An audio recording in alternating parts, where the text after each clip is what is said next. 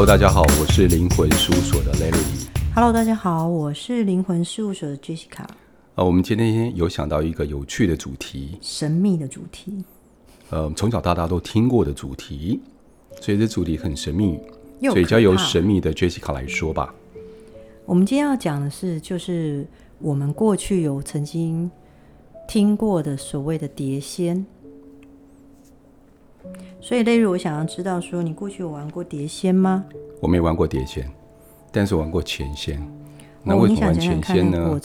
是因为，嗯，听说碟仙很可怕，然后碟仙买起来要花钱，所以呢，我们就玩钱仙。钱仙可以自己画嘛，嗯。但是我们先讲啊，我们这一集不是在鼓励朋友们去玩钱仙或碟仙。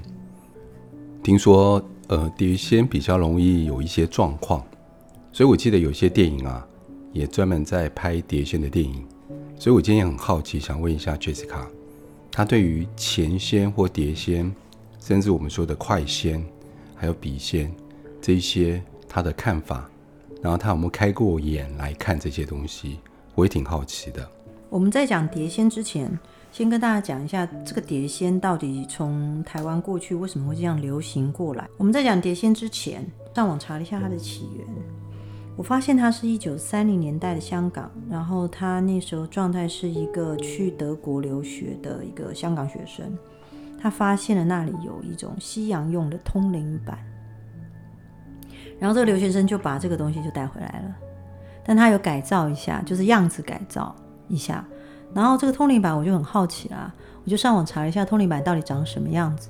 我发现它是一个木头的板子，然后上面有一个金属制的三角形，它有一个尖端，意思就是它指到哪里，就是告诉你说是这个英文字或这个数字。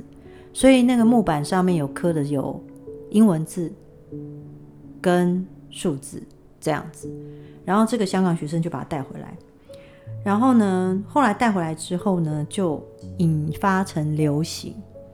然后一直到嗯，我在年轻的时候有学生，大家来好玩玩。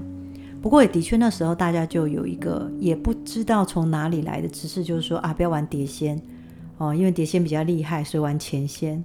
然后后来我不是因为我自己本身就是有阴阳眼嘛，我后来发现碟仙跟钱仙都差不多啦。也没有谁厉害不厉害，嗯、只是说大家会认为是这样说哦，碟仙可能有一些灵能的能力，但是茄仙也可以问未来啊，所以这个其实都可以。还有笔仙，对不对？对对，还有用笔仙。所以你过去有玩过吗？高中的时候啊，而且我们特别是在傍晚的时候或者是晚上才玩哦。而且那时候在我们因为我参加一些社团嘛，嗯，团部里面。嗯，我们在玩的时候会先点蜡烛。嗯，那有一次因为找不到红色蜡烛，就点白色蜡烛。嗯，哦，你知道高中生真的不怕死。嗯，旁边人看到吓了半死。然后我们点了以后，就几个同学围在一起，就开始召唤，嗯、召唤前仙。所以那时候我们有讲说有几个忌讳，不要问，也不懂为什么啦。嗯、就是第一不能问他叫什么名字，那可以问他怎么称呼。嗯，那我们担心一件事情，然后不能问他长相，因为如果问问长相的话，怕他会跳出来给我们看，然就吓死吧。他现身给我们看，嗯嗯嗯。所以我们之前就说，好，手没有回本位之前呢、啊，手不能离开，嗯。然后大家手都不敢放，嗯。所以就有很多很多那一些听来的规则跟规矩。然后有一次我一个人，因为我们学校里面有一些旧大楼，嗯。那我在旧大楼里面玩，然后就我一个人。我记得那次是一个下午，都没有人，然后一整排教室呢，全部都下课了。嗯，那我一个在那边玩，因为实在太好奇了，到底会怎么样？然后玩着玩着玩着，大概玩了一两个小时以后，我才离开的。嗯，就什么事也没发生啊，感觉也没怎么样啊，是不是一点都不惊悚？其实像这样碟仙、笔仙啊、钱仙这种，以前过去台湾有一阵子非常的流行。然后其实像碟仙、笔仙这种东西，是归在归类在占卜的范围里面的。嗯哼，因为你根本不知道你请来的是什么，但它就是一个占卜的一个想法。啊、因为呃，那时候因为那时候是协助一些，比如说在海上啊，或者是生活很辛苦的时候，不知道，嗯、呃，就是以前是觉得那是一种游戏，或者是一个自己没有办法下决定的时候，做了一个好像有另外一个第三者在替你做决定的那种感觉，他们是归类成占卜啦。可是，在那时候，你知道，一九六零年啊，我查资料发现，台湾有一阵子是禁止玩这个。哦，一九六零年。对。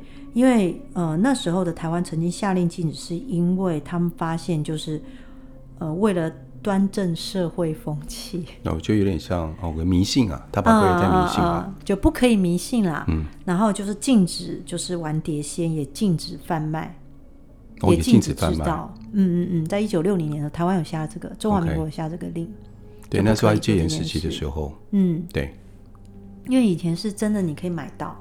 嗯，买到那个盒子，我家里还有那种人家买到过的盒子，嗯、就是有点像游戏盒那种。嗯哼，好，那就就很像大富翁那种纸盒，然后打开来，然后里面就有一张纸，然后你就是拿了一个有一个小碗碟，然后那个小碟子上面会有一个红色的箭头，好，类似像这样。嗯，所以，嗯、呃，为什么今天会谈到碟仙这件事情呢？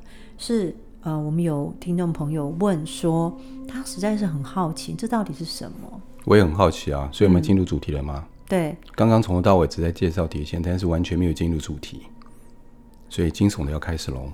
请问，Jessica，到底我们召唤来的碟仙，不管在钱上面或碟子上面，到底是什么呢？所以你要我要讲恐怖的，还是讲不恐怖的？都可以，随性发挥。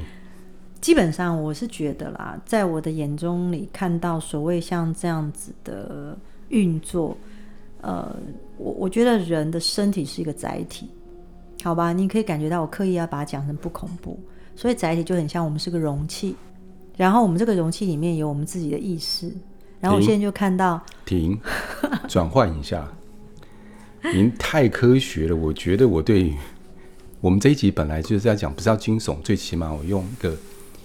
通灵者角度在看这件事情，然后把它讲的有一点迷信，嗯、但是有一点科学，嗯、都掺杂在里面，好吧？不要太理智，太理智感觉起来。对，我讲完以后就没有人敢玩碟仙了。我们只讲事实而已啊。嗯嗯。好，我跟你讲，我所看到这种关于运用第三世界在做这样的游戏或者是占卜的方式，我眼睛所看见的状态是这样子。当你拿出了一张纸，写上了字，然后你可能需要找你的朋友一起按这个呃物品，然后去做选择，或者是做占卜，这件事情都好。基本上能够靠近你的，或者能靠近这个游戏的，呃，这种灵体，或者是像我说的比较科学叫意识，这个状态呢，它是可以跟你的意识相交融的。相交融的意思就是，它有一部分是你，你有一部分就是它，所以你的手才会莫名其妙的跟着动。原因也在这。我可以请问一下吗？现在的声音是怎么回事？你不是？现在的语调是怎么回事？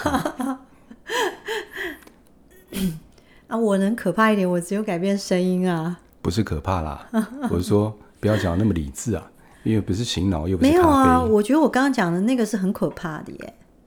不然你讲可怕给我看。我们可怕的层次有点差别。哦，不好意思，本人最大的可怕的状态就是这样。好，我还没讲完呢、啊。继续啊。然后因为你的意识跟他的意识交流，就有一种。部分我们可以解释成半附身状态。半附身状态呢，你就会我说过，你就会成为他，他成为你。所以基本上在玩这种占卜过程，我会建议不要太依赖。依赖的意思就是，这就很像你从小到大生活的环境里面，可能你的父母亲很严格的教育你，你就会成为一个规矩良好的好女孩或好男孩。但是如果你常常玩这个游戏的话，你的频率也很容易被他调整。因为你你要放松嘛，放空嘛，那这个状态才可能，你的手要放松，不要再控制它，它才能够动嘛。不然你紧压着它也不能动嘛。这个是玩这样占卜游戏的一个规定嘛。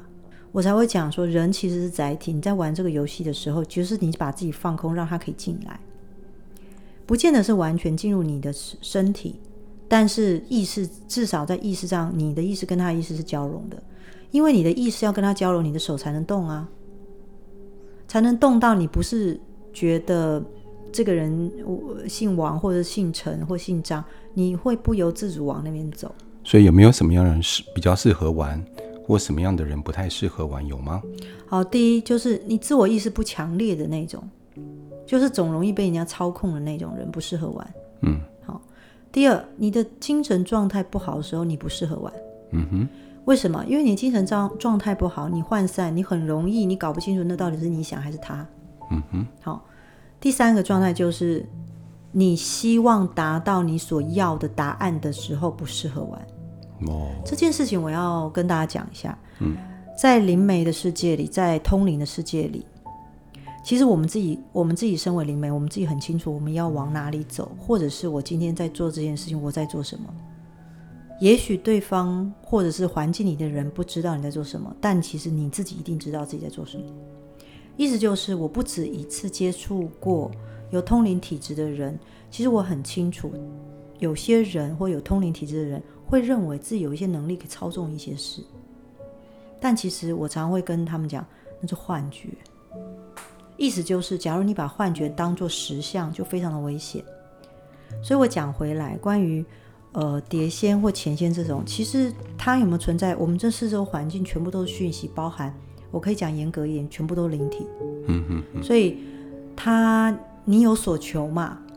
然后你希望看到是神奇或者是恐怖嘛？那它就会出现。最后另外问一下，嗯，什么时间适合，什么时间不适合？呃，原则上我说刚才那个情况之下不适合嘛？对对。然后你的状态就不用玩了，也不用管白天或晚上。那有些人说我如果很害怕，当然我知道有一个规矩是不明缘的规矩，就是好像只能在傍晚玩嘛，下午太阳下山。是哦。哦，对，那有点像拜拜一样啊，拜地基主也是啊，嗯、太阳下山以后才能拜啊，对对对，对，是这个观念吗？然后会认为说这个时候的力量，他们是比较强大的。我我必须说，随时都强大。好了，我们点一下，点一下就正中午来玩玩玩看。嗯，呃，随时力量都强大。嗯，对。那只是说，一般的人会觉得说，那晚一点的时候，也许会比较准这件事。但我还是讲一件事，无论你今天做这种占卜做什么，你觉得准不准？其实到最后下决定还是自己啊。对对，我觉得会说那个时间的原因在于，嗯，有一些人就是我们以前常讲嘛，什么时候容易看到鬼？嗯，他们觉得下山傍晚以后比较容易看得到，或者是半夜，所以会不会是因为依循的这个规则，嗯，所以他们出出这个时间？这有可能。嗯，所以我另外问一下，你有开眼看过人家玩？碟仙或前线吗？我其实在，在嗯高中的时候有玩过，嗯，然后我后来完全不玩是有原因的，因为我在最后一次在玩前仙的时候，嗯，呃，我看到的其实是灵魂，而且我知道他的性别。他是站在上面，还是手扶在上面，还是他在旁边而已？的人的手交叠在一起的。哦，所以如果今天我玩的时候，三四个人玩，嗯、最上面会是灵魂的手喽，这个意思喽？呃，因为灵魂的手其实是可以渗到人的身体里面去的。哦，对，会穿透。然后它是不是由它的力量去移动这个，我不确定。嗯、但事实上，我看到眼肉眼看到的时候，是碟子在那个前弦在移动嘛？对。但因为看到那个是女性，嗯，然后呃，我我还记得她的样子，嗯，对。当然现在想到她可能会来啦，嗯，但是我要跟你讲说这件事情是这样，就是那时候我在高中时候看到那个情况之下，我知道他是谁，然后他为什么来，甚至我知道他怎么过世的，嗯。从那时候开始我不玩了。为什么？我会害怕。但是你看到每个灵魂都可以知道啊。但是他的样子太清楚。他的模样很清楚，你可能会认为说，哎，那你不是平常就看到鬼吗？你怎么会因为他的模样而害怕？因为他的模样很可怕。然后，所以我我在高中的时候，那时候我就决定不玩，而且，嗯、呃，决定不玩之后，因为我说我本来有时候那时候高中能听到灵魂讲话还是可以，但是没有像现在这么稳定，想听就可以听这样。但是他的话我都听得到，嗯。所以你你要知道，我那时候的年纪十八岁，啊，不是十八，十六岁，然后我又可以这样，然后他讲的话我又听得很清楚，然后我睡觉的时候他又站在旁边，嗯，所以那个感觉就会觉得说我再也不要去做这件事情了。我另外问，嗯，所以你只玩过那一次吗？没有，我之前都玩过很多次。你之前玩的时候，嗯，你有开眼去看吗？也一样是有一个清晰的灵魂。或者是它是另外一种状态吗？有时候只能看到一只手。另外的状态吗？有有另外的状态，有时候只有一只手，没有完整的形体。有时候没有手，就看到一颗头在那里。嗯，但我并不确定是不是前先，他们叫前先的时候他们出现的，然后他就是前先那个代表。哦，对，因为我还是跟你讲嘛，因为我那时候跟灵魂说话的状态没有那么稳定。我们我我我我就算我问他，他也没有回答我。但是很莫名其妙，就是各式各样不同的灵魂会靠近，有可能他对游戏有兴趣，但是不是他操纵了这个游戏，我们并不知情。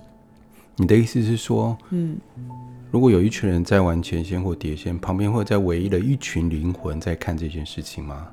没，大概一两个靠近而已。一两个，嗯嗯，所以不确定是不是这一两个灵魂在操纵这个游戏，对，还是人的意识，嗯，搞不清楚。对。但是没有神。Okay. 我本来以为啊，嗯、在碟子上面或钱上面会站了一个灵魂哦，站在上面跳舞，然后 没这么细心看啊，会在旁边站在上面，嗯、然后主导它来移动。我本来以为是这样子哦，对，或者是你刚刚讲的，嗯，我把手叠上去，但是感觉这个画面比较恐怖一点，就另外一只手，对，你感觉上手上面重量增加了，嗯、然后有一。有很多手在上面跟你一起玩的游戏。哎、啊欸，你知道最常就是每次玩那个游戏，上面就有一只手，或是两只手，嗯、有时候还有三四只手。我不确定是那些手造成它的移动，还是人。所以你有没有试过一个方法？嗯、假设在玩的时候，你跟那只手沟通，它另外一个形体可能看不到而已。嗯，对，跟他沟通看看，就直接问他。所以我刚才讲说，待会来试啊，你就直接问他，对，你就直接问他是不是啊？嗯，对啊。OK，嗯，我我想一下，因为我已经忘记那个要怎么画了啦。我记得啊，嗯、我现在来画。各位观众稍等一下，我们这边暂停一下，我马上完回复给大家。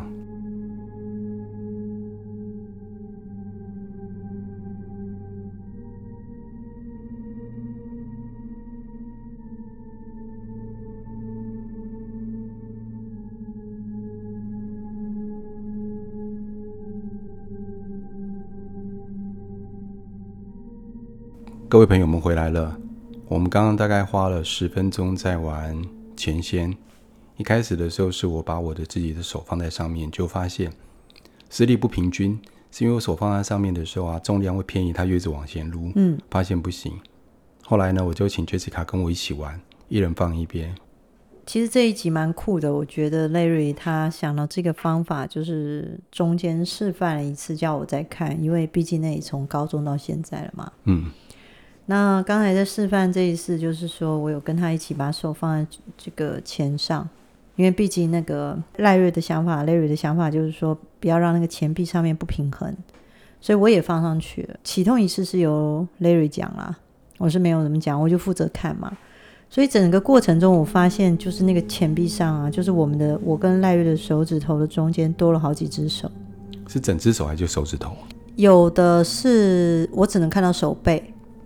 嗯哼，有的是我可以看到手指头，嗯，但这个手指头是不是真的放在这钱币上面？我倒觉得没有完全，嗯，有的是隔空的，就是它距离那个钱币有一个距离，但有的的灵魂的那个手臂是附着在你的手臂上的，哦，叠叠加上，对，但是我身上没有，嗯，但我那时候放的时候的想法就是说我只要我只是摸着它，我不移动它。